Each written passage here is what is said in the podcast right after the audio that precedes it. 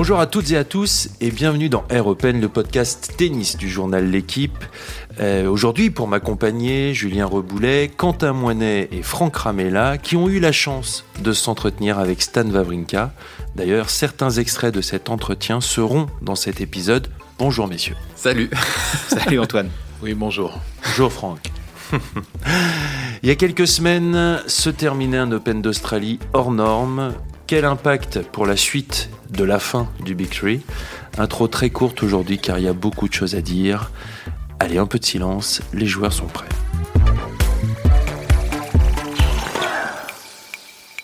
Nous avons vécu donc un Open d'Australie assez dingue dans les faits bien sûr, comme s'il avait été un élément venant perturber une histoire qui semblait déjà écrite. Il y a six mois, juste après la finale de Wimbledon, nous parlions du Golden Slam potentiel de Novak Djokovic, les quatre tournois majeurs plus les Jeux Olympiques. Et puis nous avons vu son côté plus humain aux Jeux Olympiques, rattrapé par ses émotions, puis à l'US Open, épuisé en finale, la faute aussi à un très bon Danil Medvedev. Puis nous nous disions que l'Open d'Australie était pour lui, après l'avoir emporté neuf fois, triple tenant du titre, c'était la moindre des choses. Cher Franck, qui était sur place, comment tu as vécu l'exploit de Nadal là-bas? Bah, alors tout a commencé un petit peu doucement, on le voit jouer au premier tour euh, de manière assez tranquille. euh, et effectivement, contre Kachanov, ça, ça, prend forme. On se dit, ah, on sait, hein, Nadal est là, bon, attention quand même, il n'y a plus de Joko. Bon, ah, Kachanov, c'est pas mal. Bon, il souffre un peu contre Manarino. Il est quand même tout près de perdre le premier set. Il souffre vraiment beaucoup contre Manarino. Donc, c'est, bon, Mana jouait très bien, mais c'est pas non plus très logique qu'il souffre autant. Euh, son clan l'appelait l'araignée, d'ailleurs. Euh, Manarino, c'est l'araignée pour le clan Nadal désormais. Donc, il souffre. On, ah, bon, on dit quand même, il souffre. Hein. Contre Chapovalov, il est au bord de la rupture. Il est complètement lessivé physiquement. Bon, bah, c'est, voilà, il a fait ce qu'il pouvait. Le pauvre Rafa, il est vieux, il revient, on revient pas comme ça. Et puis, non, et puis finalement, euh, voilà, Berrettini, euh, ça revient, les filières euh, revers coup droit. Et puis voilà, alors Moya disait c'est comme dans un film, et puis le film, ouais, c'est une, c'est une série, et puis à la fin, c'est le Big Free qui gagne, il a gagné. Alors, moi, mon avis, c'est que dans cette finale, Medvedev avait toutes les cartes en main, il était quand même devant, il avait tout- tous les atouts dans l'échange, et puis il a réveillé la, la bête qui est en eux. euh, mais au, fond, c'est Medvedev quand même qui l'a perdu cette finale. Enfin, c'est mon avis pour avoir regardé le match. Enfin, tout le monde l'a vu le match, mais et que il, s'est- il est passé par le. D'habitude, il avait 80% de marge. Nadal, là, il n'en avait plus que 5. Et même quand il n'y en a que 5% de marge, eh ben, il s'est faufilé. Et puis, il a renversé le, cours du match. Et puis, c'est devenu la folie, quoi.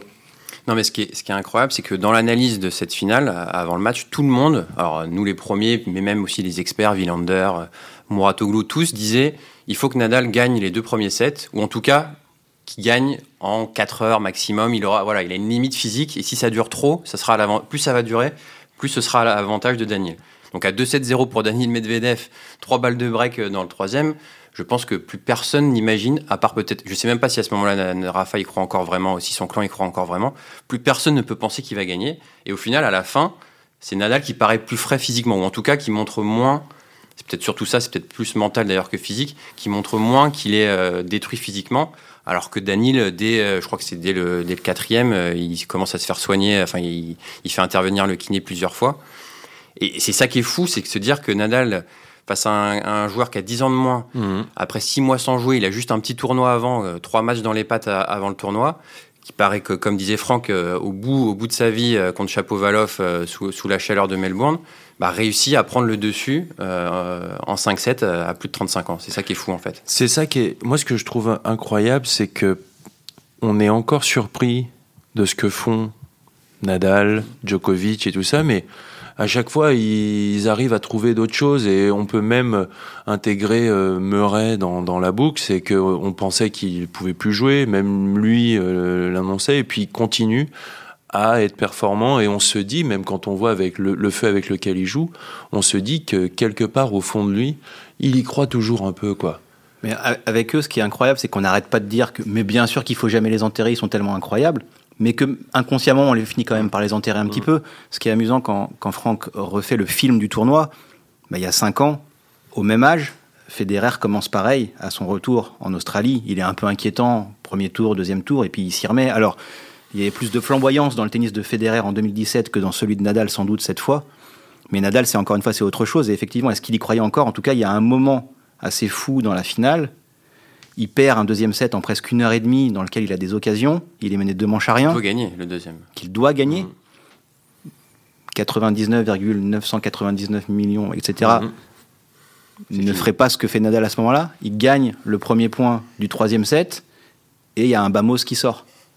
Voilà. Donc, euh, il est encore là. Il, y croit encore.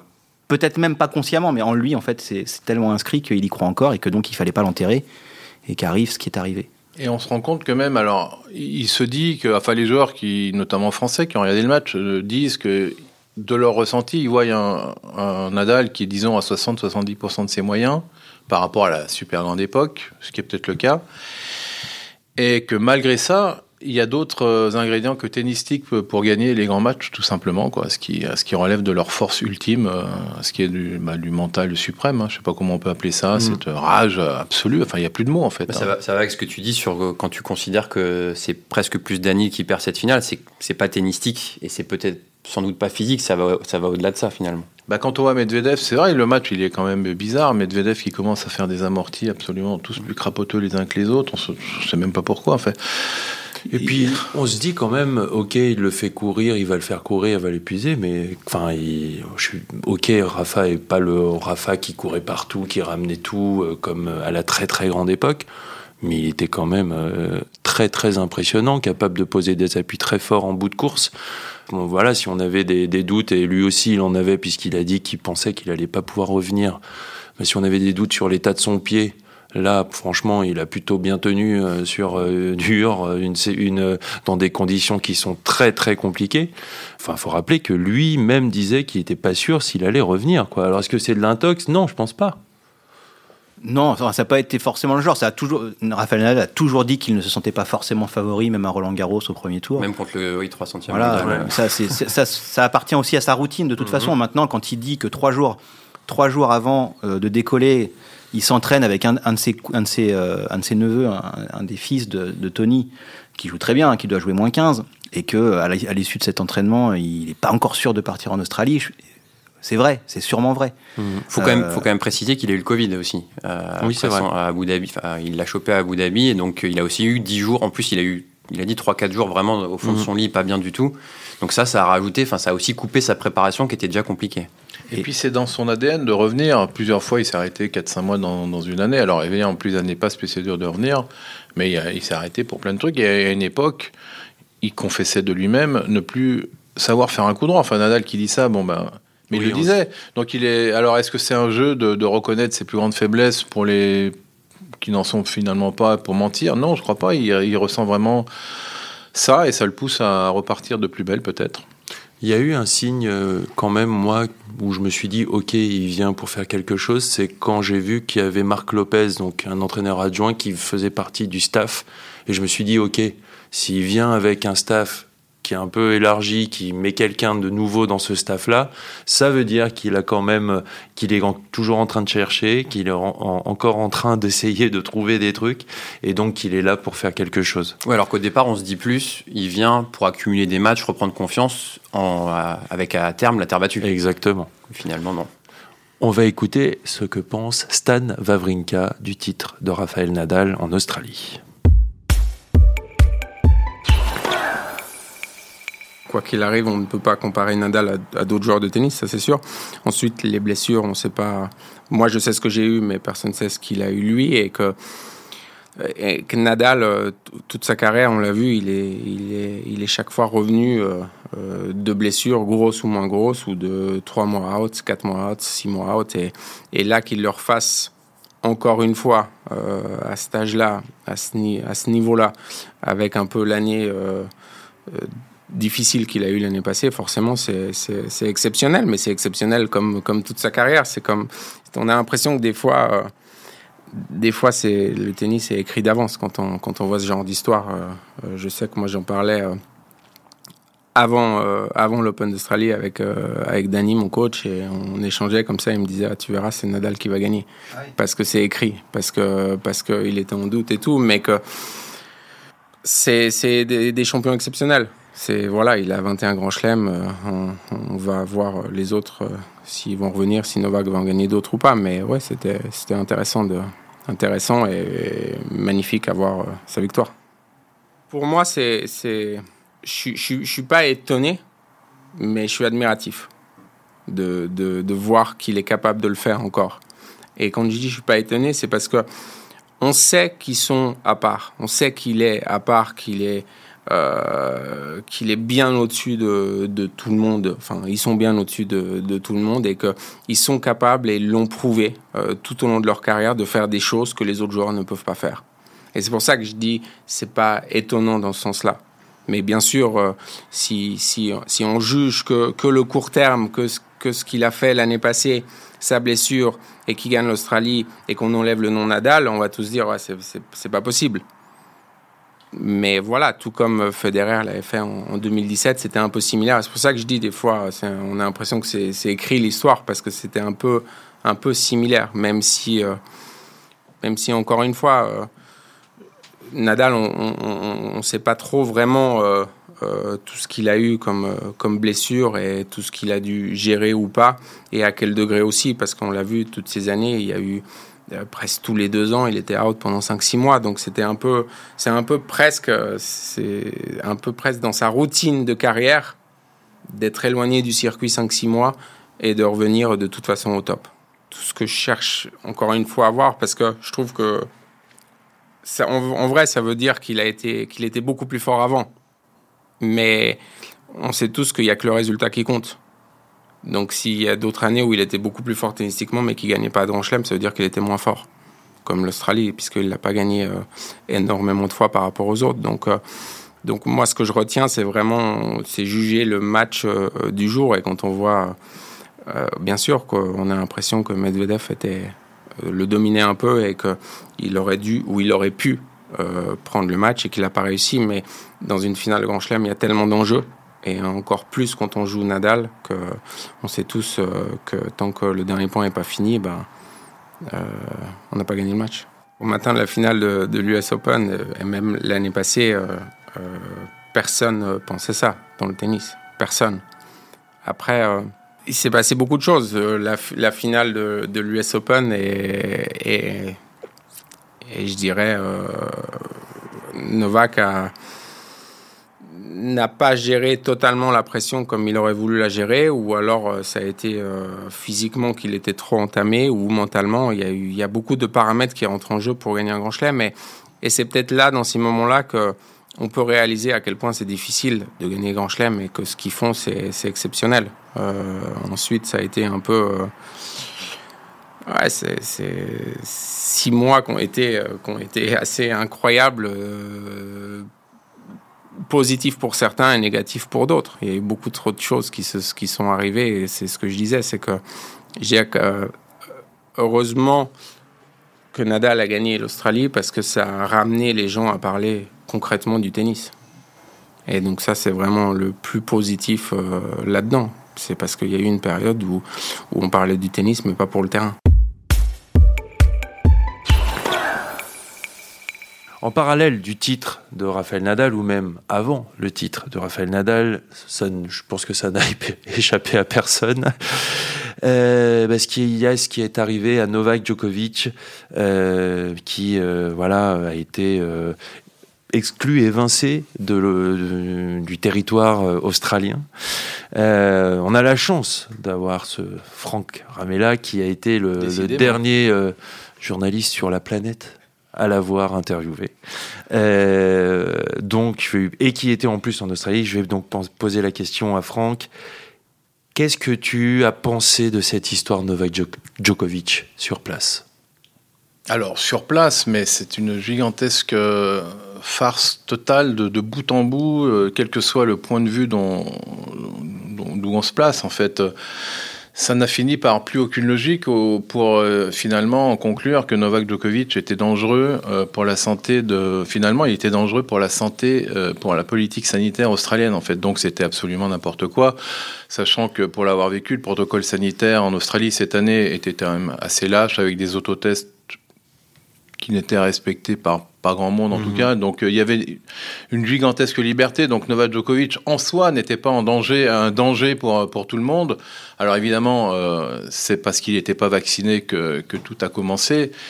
Mais on voit bien que ça s'est emballé pour, pour euh, devenir n'importe quoi. Bah, c'est sûr, en fait, c'est devenu politique. C'est à partir du moment où c'est devenu une affaire politique que, enfin, que l'Australie a pris, notamment le Premier ministre et le gouvernement. Euh, en fait, ce qui a vraiment, pour moi, ce qui a vraiment déclenché, au-delà même du fait qu'il soit pas vacciné, c'est son post Instagram à la veille de son départ qui annonce qu'il va en Australie grâce à une exemption, ce qui a provoqué un tollé dans l'opinion publique en Australie. Et derrière ça, les politiques s'en sont emparés et là, ça a totalement dépassé euh, le cadre sportif. On l'a dit, hein, il y a la responsabilité bien sûr de Tennis Australia. En fait, on, on va pas revenir sur l'affaire en elle-même, mais ce qui est intéressant, c'est que je trouve que la personnalité de Novak Djokovic peut lui jouer des tours dans les deux sens. C'est-à-dire qu'on on- l'a vu à l'US Open 2020, on l'a vu là en Open d'Australie, puisque à l'Open d'Australie, puisque il y a quand même quelque chose autour de sa personnalité qui qui clive. Mais en revanche, cette personnalité aussi bah, lui a permis de remporter des titres qu'il allait peut-être enfin voilà, qui qui qui qui, qui devait peut-être pas lui revenir. Donc euh, ce, ce côté de ne rien lâcher, d'avoir la rage contre contre euh, voilà parfois le public, contre ses adversaires. Et je trouve que bah, ça lui joue des tours, mais dans les deux sens. Qu'est-ce que t'en penses, Julien? Oui, ben, je reviens sur ce que disait Quentin sur ce post Instagram. Justement, dans, dans cette situation-là, et compte tenu de tout ce qu'avait vécu l'Australie depuis le début de la pandémie, sachant que Melbourne est la ville qui a vécu le, le plus de, de confinement euh, au monde, euh, il aurait dû faire low profile. Il aurait même dû être. euh, Profil bas, Franck, en anglais. Oui, il aurait, il aurait dû même. Même peut-être en faire, en faire trop, en faire plus, en tout cas, en tout cas plus, c'est-à-dire, euh, je, je serai évidemment extrêmement prudent. euh, et plutôt que de juste mettre ce message en disant j'arrive avec mon exemption, qui, qui a été pris comme une provocation par tout un pays, plus que presque par une, comme une insulte. En fait, c'était indécent. euh, Il y a des gens qui ne pouvaient pas revenir en, en Australie pour assister à, à l'enterrement de membres de leur famille parce que c'était trop compliqué. Donc là, il y a, il y a effectivement, euh, il y a une perte euh, de lucidité par rapport à tout ça qui, qui, qui lui a coûté une arrivée. euh, ce qui paraît fou, parce que c'est quelque, enfin, c'est un- Djokovic c'est un mec intelligent, il est entouré d'une équipe euh, de communication. euh, comment il peut faire ce poste en fait? C'est ça qui paraît fou. C'est assez fou. Et même dans la suite des opérations. Alors, bien sûr, il a sans doute cru jusqu'au bout que peut-être il allait pouvoir jouer ce tournoi, donc il n'a pas pris la parole plus que ça, mais, mais il s'est retrouvé à, à partager un hôtel avec des réfugiés qui vivent des choses bien plus dramatiques que les siennes. Il aurait pu, à un moment donné, euh, s'exprimer sur ça en disant voilà, ça m'ouvre les yeux aussi sur d'autres choses. Euh, il l'a pas fait. Après, du coup, euh, on pensait qu'il était en accord avec la communication de sa famille, qui a fait quand même une communication assez violente depuis la Serbie. Lunaire. Oui, là, là, il a toujours un peu payé les pots cassés d'une famille un peu, et notamment d'un papa, enfin voilà, un peu excessif. Il y a Franck euh, qui lève le, le doigt. qui connaît très bien. Non, mais comme tu le disais, Antoine, euh, toutes ces choses ne peuvent arriver qu'à lui. Ça, voilà, ça ne peut arriver qu'à lui parce que chapitre. c'est, c'est Djokovic. Alors, l'US Open, euh, la disqualification, ça ne pouvait finalement arriver qu'à lui, même si c'est pas le seul à lancer. Mais finalement, voilà, il a, il a ça, ce feu en lui qui lui fait faire parfois des petites bêtises. Euh, Alors, cette histoire ne pouvait. Il est soumis à tellement d'influences. Alors, son influence parentale, euh, ses parents, bon, qui sont ce qu'ils sont. Il n'est pas du tout comme ses parents, mais il a cette influence, l'influence de sa femme qui était également très présente euh, dans ce New Age euh, et cette manière de vivre. Donc il est soumis à plein de choses. Et plus ce qu'il est, comme tu l'as dit. euh, Oui, il faut, rappeler que sa femme est à l'origine avec son frère de la présence de Pépé Imaz euh, Voilà. dans, un, en- dans, un, dans son entourage. De tout ce qui tourne autour de la méditation, du yoga. Euh, qu'il était, avant de partir en Australie, qu'il est passé par l'Espagne et euh, qu'il était en plus euh, entouré par. Euh, voilà, j'ai vu qu'il y avait un journaliste euh, français qui, fait, qui appartient à cette nébuleuse anti-vax et tout ça, qui a dit qu'il était avec lui, qui lui avait accordé une, une interview, qui n'est pas encore sortie d'ailleurs. Euh, Enfin voilà, il y a plein de. On il y a parle pas plein de là. hein. Non, non, non, non. Et d'ailleurs, voilà, c'est ça que je voulais, je, je voulais te relancer là-dessus, Franck. Toi, tu as été avec lui dans la même salle, en interview, en Serbie. Avant, ça a d'ailleurs fait un tollé, puisque il était évident, il, après coup, qu'il était positif quand il t'a vu. Est-ce que, euh, voilà, après coup, toi, qu'est-ce que, qu'est-ce que ça t'évoque, ça? Le fait d'avoir été en face de lui, de savoir qu'il était positif, qu'il n'avait pas pris les, les précautions et qu'il le savait d'ailleurs. Alors, si je te réponds, je te fais une immense euh, satisfaction, puisque je n'ai répondu à aucun des médias mondiaux qui ont fait de moi un journaliste célèbre pendant les 10 heures, traqué par toutes les télévisions mondiales du monde. Donc, j'ai rien dit, parce que finalement, il n'y a rien à dire. Ça, nous a pris, on y est pour rien. Il n'y a aucune raison pour qu'on soit euh, dans cette histoire. Alors, ce que j'en ressens vraiment, bah, pas grand-chose. Alors, si je dis que ça m'a pas vraiment euh, scandalisé, je passe peut-être pour un grand dadais ou un grand naïf. Euh, si je dis que je suis hyper scandalisé, donc voilà, je suis pris un peu là-dedans. Euh, j'ai pas ressenti un énorme danger. Je, vois tellement de gens qui peuvent être positifs et qui essayent de travailler malgré tout ou faire des bons voilà mon ressenti personnel, mais qui n'a qui n'a rien à voir. Euh... Sachant qu'il a quand même fait l'interview masquée. Bien euh, sûr. Il l'a juste enlevé pour il l'a enlevé le, pour, pour, le, pour le, et, juste pour rappel, pour parce que peut-être que les gens ont perdu un peu le fil de tout ce feuilleton. À aucun moment, ni avant, ni pendant l'interview, ni juste après, Novak Djokovic ne dit à personne qu'il est qu'il est positif à ce moment-là, évidemment. Ça, c'est important de, de, le rappeler euh, pour le contexte. Donc euh, c'est une affaire assez délicate. C'est vrai que retrouvé, ça s'est retrouvé dans le jugement final donc euh, du ministre de l'immigration. Donc le, le nom l'équipe, l'interview l'équipe associé au caractère irresponsable de Novak Djokovic. Donc c'est un moment très particulier euh, de cette histoire. Voilà, j'ai pas grand chose à ouais. dire de plus. Est-ce que je vais porter plainte contre Novak Djokovic Je vais faire appel à mes nombreux avocats, mais je crois que non. Stan Wawrinka a donné son avis sur la question. Je dis des choses par rapport à ce que je ressens, par rapport à ce que je pense, sans avoir la vérité. Je pense qu'il y a plusieurs problèmes. Le problème, c'est de. Euh, c'est, il y a le problème Djokovic, et il y a le problème Australie, il y a le problème politique et il y a le problème tennis australien. Et que euh, Djokovic, comme euh, toute personne euh, qui n'a pas envie de se faire vacciner ou qui n'avait pas envie, ben, va essayer de trouver euh, les options pour quand même faire son métier, comme euh, tout le monde actuellement. Et c'est ce qu'il a essayé. Il a poussé au maximum dans ce domaine-là.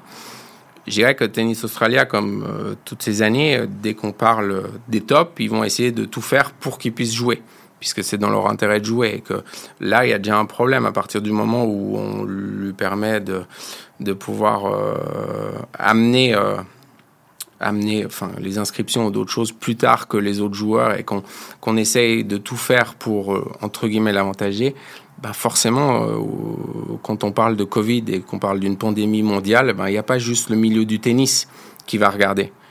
Et là, il y a eu un vrai problème parce que c'est devenu politique. Il y a eu aussi, je pense que l'erreur d'annoncer euh, qu'il était en direction de l'Australie sur Instagram avec euh, une exemption particulière, forcément, euh, ça allait faire parler politiquement là-bas, tout simplement, parce qu'on est dans une, est dans une pandémie mondiale et qu'eux, ils ont été, ils ont été bloqués pendant deux ans, qu'il y a plein de familles qui n'ont pas le droit de, de revenir au pays, euh, vaccinés ou pas, parce que ça a été compliqué.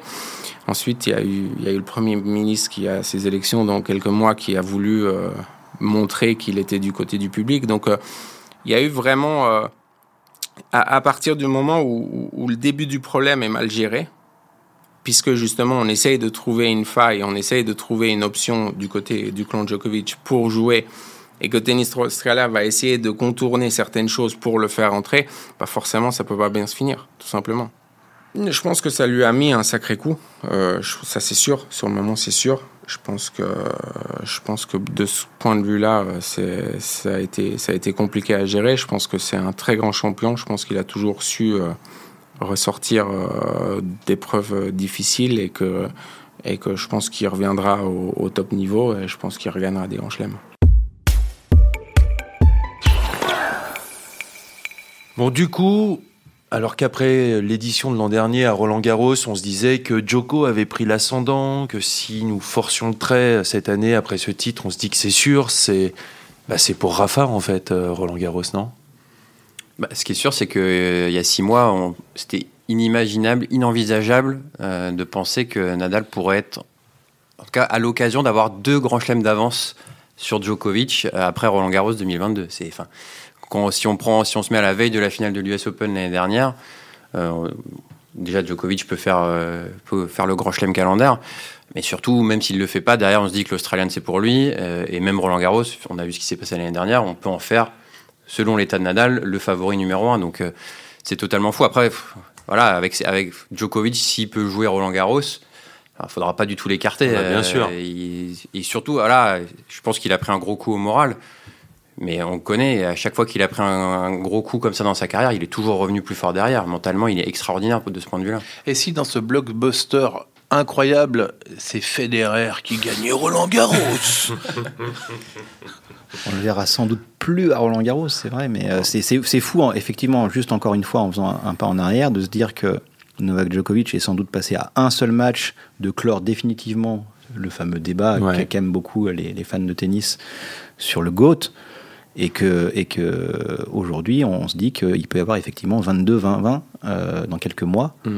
Parce, 22-20, on l'imaginait, mais, mais pas, pas dans ce sens-là. pas pour, euh, pas pour Nadal. pas dans ce sens-là, et que et qu'aujourd'hui, à l'inverse, c'est tellement tôt pour être sûr que Nadal sera au top de sa forme euh, et à nouveau le grand favori pour Roland Garros, même s'il l'a été euh, Hmm. quasiment tout le temps depuis 15 ans. Mais il peut se passer beaucoup de choses. Euh, Lui-même n'était pas sûr de la façon dont son pied allait finalement avoir digéré tout, euh, tout cet Open d'Australie au Bien retour. Il s'est déjà remis à l'entraînement sur dur, donc euh, a priori c'est que, euh, c'est que le pied répond, répond très bien et, et qu'il n'est pas en phase de, à nouveau de blessure ou de récupération. Et euh, peut-être que Djokovic, alors on ne sait pas, la situation sanitaire peut évoluer tellement vite, alors ça paraît un peu short là. Serait peut-être à même de jouer à Roland Garros. C'est très, jour très possible. d'aujourd'hui, on possible, peut pas dire. Et donc, s'il joue, Roland Garros, on peut pas dire non plus que Djokovic ne soit pas favori. Ah, non bien sûr. Marco favori. ouais. Et est-ce que, tu as dit, euh, Rafa s'entraîne sur dur, est-ce qu'on a une chance de le voir à Indian Wells Miami? Euh, alors, il, a vraiment prévu d'être à Indian Wells. Ça, c'est quasiment certain. Ah, il y a le golf. Il y, a, il y a beaucoup de terrains de golf aussi. Il, non, il aime beaucoup cet endroit. Il y a peu de chances, à mon avis, qu'il soit à Miami parce que c'est quand même très rapproché du début de la saison sur Terre. Et que, évi- évidemment, comme chaque année, même si sa saison est déjà réussie, quoi qu'il arrive, c'est quand même sur, euh, sur le printemps qui mise, euh, qui mise 90% de, sa saison chaque fois. Donc, il- jouer à la filée Indian Wells et Miami, ce, c'est pas, ce sera sans doute pas son, son, op- son option de cette année et ce sera sans doute plus jamais son option d'ailleurs euh, par rapport à ses, à ses problématiques physiques. Mais, euh, mais qui rejoue avant la terre battue, c'est quasiment certain. Ce qu'il faudra regarder, c'est son programme sur terre battue. Est-ce qu'il va, par rapport à l'an dernier, est-ce qu'il va l'adapter, le modifier, jouer peut-être un peu moins de tournois? Ouais, parce que normalement, il fait Monte Carlo, Barcelone, Madrid ou pas, Rome et Roland. Donc là, peut-être qu'il va en, en écarter un. euh, Quelqu'un peut sans doute peut-être plutôt Madrid, qui est celui qui lui a réussi le moins. Si, ça, si, ça, si les résultats sont satisfaisants, c'est- Madrid hein, l'option, souvent, même si c'est chez lui en Espagne, Ouais. c'est souvent l'option qui. C'est super- pour- parce que les conditions lui sont moins favorables en, en altitude.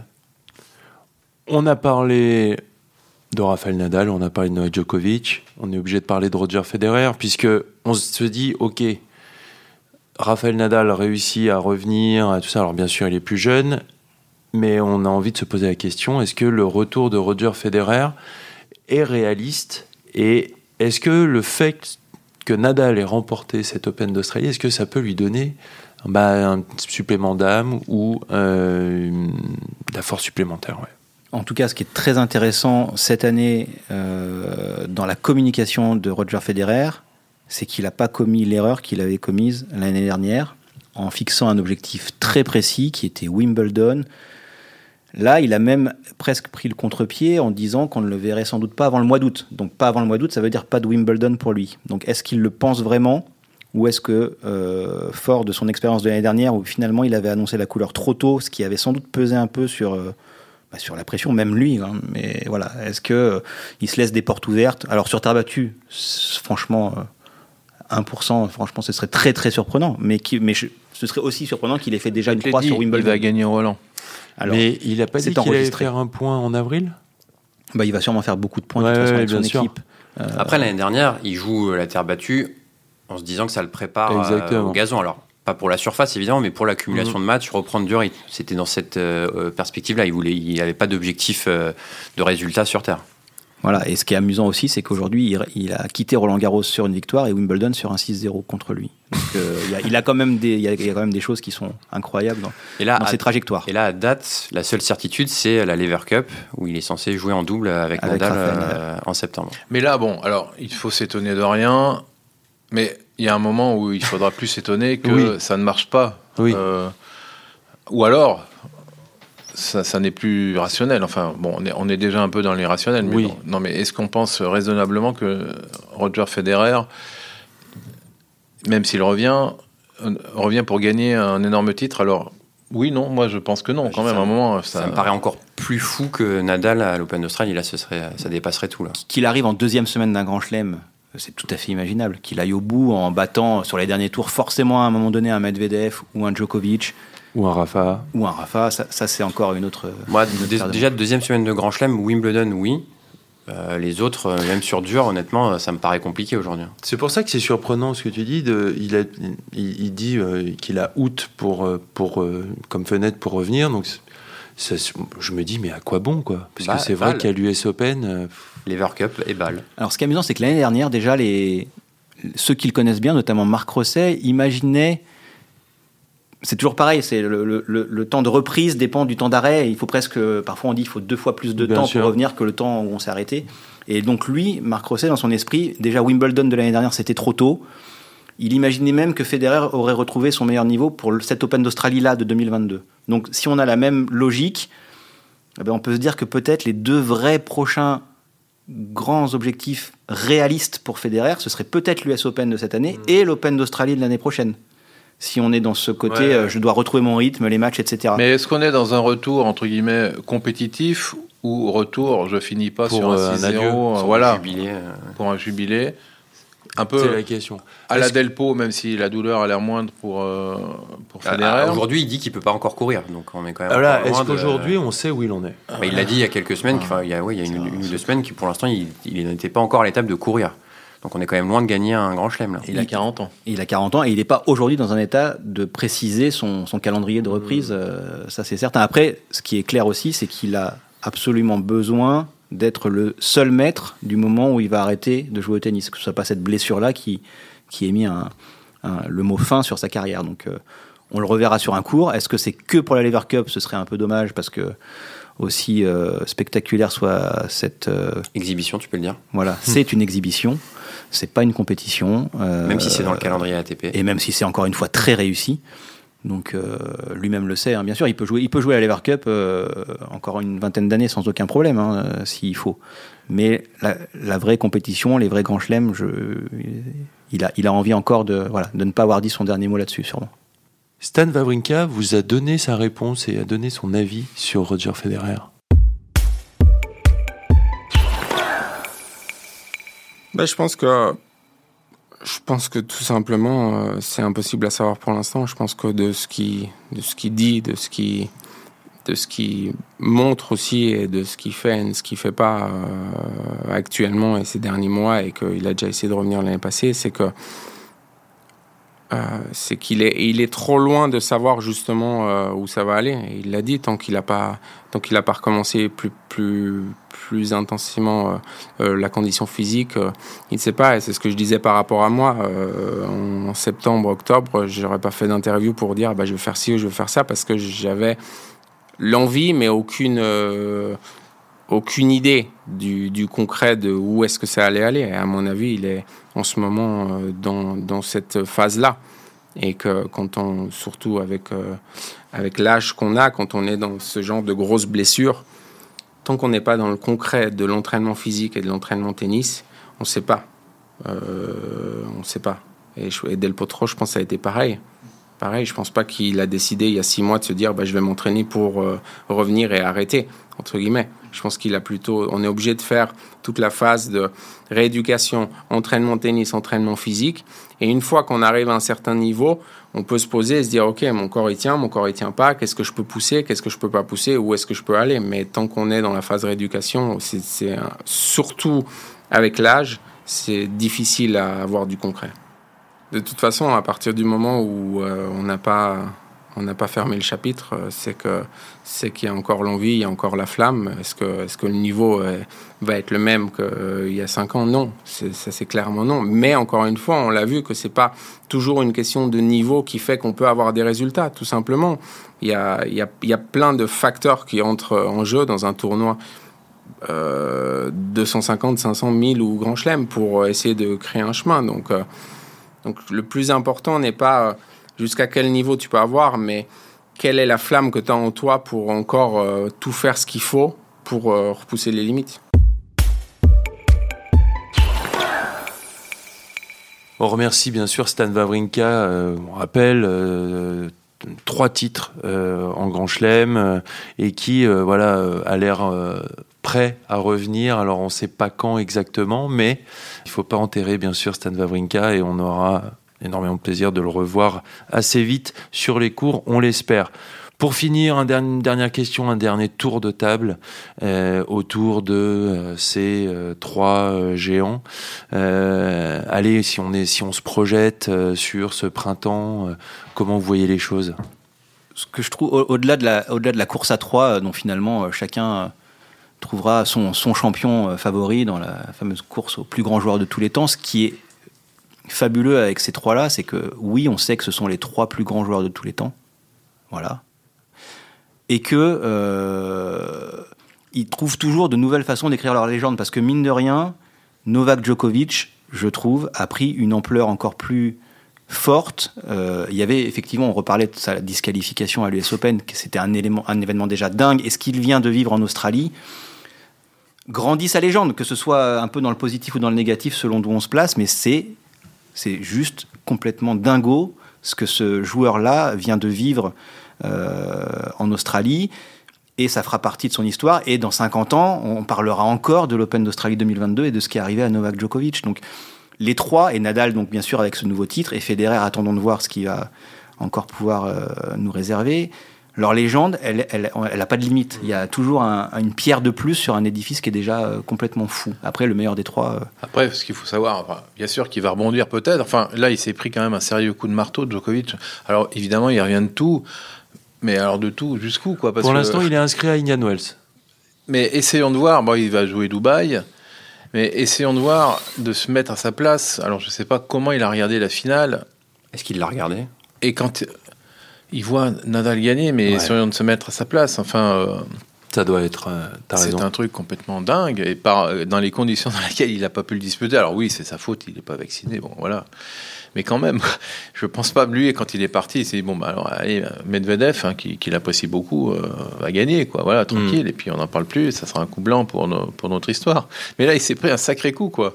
Alors oui, on dit, oui, il revient de tout, il va revenir plus fort, mais peut-être à voir. Mais c'est ça qui va être intéressant à regarder. quel tournoi il va pouvoir jouer? Est-ce qu'il va faire la quarantaine alors en Angleterre? Est-ce qu'il peut faire Wimbledon? Apparemment, oui. Mais et, comment il va être accueilli aussi, de manière générale, par le. Voilà. S'il avait joué en Australie, je pense que l'accueil aurait été, ça aurait été terrible. Terrible. Euh, et là, comment il va être accueilli euh, partout dans le monde et, bien sûr, quel positionnement Est-ce qu'il va garder son positionnement par rapport à la vaccination ou parier sur le fait que l'épidémie diminuant, les portes s'ouvriront un peu partout Mais même si elles s'ouvrent partout à l'instant T, rien ne dit que dans mm. deux, trois mois, les choses ne se compliquent pas à nouveau. Donc ça aussi, c'est, on a hâte qu'il reprenne la parole pour savoir un peu comment il va se positionner sur la suite euh, de sa carrière. Bah, je crois qu'on a fait le tour, messieurs. Merci beaucoup. Je remercie Antoine Bourlan, la réalisation euh, de ce podcast. Et puis, bah, nous, on se retrouve très vite pour un prochain numéro de Air Salut tout le monde. À bientôt. Ciao. Au revoir.